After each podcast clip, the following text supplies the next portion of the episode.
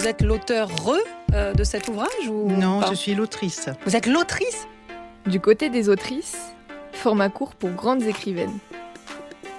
Peut-être que le 21e siècle sera le siècle du retour d'autrices. Bienvenue dans Du côté des autrices, un format court qui fait de la place aux femmes dans le clan des classiques de la littérature. Parmi celles qui ont été admirées de leur temps et dont le nom ne résonne pas encore assez, on compte Germaine de Staël, également connue simplement sous le nom de Madame de Staël. Germaine de Staël, c'est la femme la plus extraordinaire qu'on vit jamais, selon Stendhal lui-même, qui l'admet pourtant du bout des lèvres, voyant en elle une concurrente.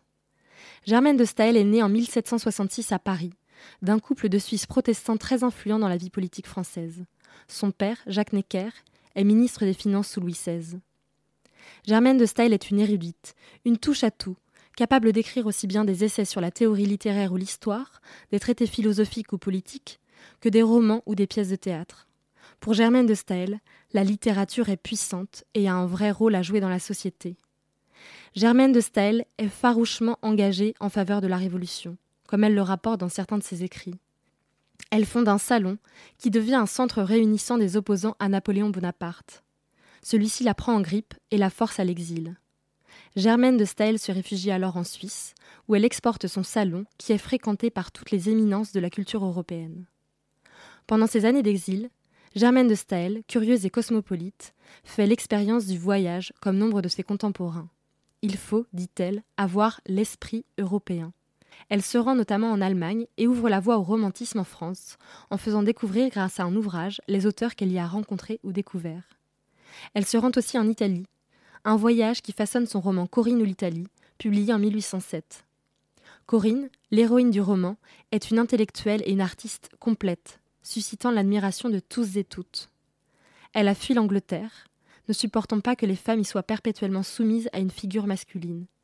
Elle se reconstruit dans son Italie natale, où elle s'adonne et où elle excelle dans tous les arts. Indépendante d'esprit, elle n'en est pas moins sensible, notamment au charme de Lord Oswald Neville, un Britannique auquel elle fait visiter son pays. Lui est étourdi par sa grâce et son talent, comme dans cet extrait où Germaine de Staël décrit comment l'art de la danse s'incarne chez Corinne. Corinne, en dansant, faisait passer dans l'âme des spectateurs ce qu'elle éprouvait, comme si elle avait improvisé, comme si elle avait joué de la lyre ou dessiné quelques figures. Tout était langage pour elle. Les musiciens, en la regardant, s'animaient à mieux faire sentir le génie de leur art. Et je ne sais quelle joie passionnée, quelle sensibilité d'imagination électrisait à la fois tous les témoins de cette danse magique et les transportait dans une existence idéale où l'on rêve un bonheur qui n'est pas de ce monde. Il y a un moment, dans cette danse napolitaine, où la femme se met à genoux, tandis que l'homme tourne autour d'elle, non en maître, mais en vainqueur.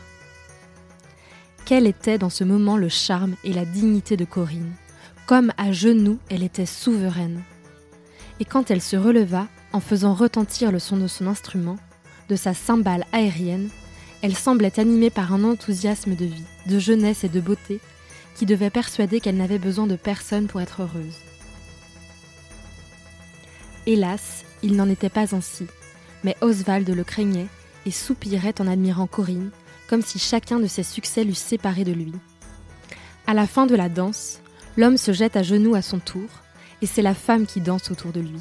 Corinne, en cet instant, se surpassa, s'il était possible encore. Sa course était si légère en parcourant deux ou trois fois le même cercle, que ses pieds chaussés en brodequin volaient sur le plancher avec la rapidité de l'éclair.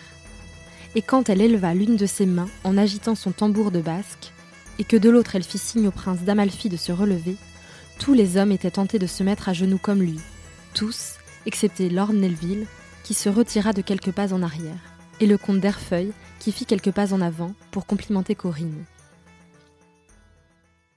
Comme l'ont souligné certains de ses amis ou de ses détracteurs, Corinne, c'était en quelque sorte Germaine de Staël elle-même, ou du moins une vision fantasmée d'elle-même.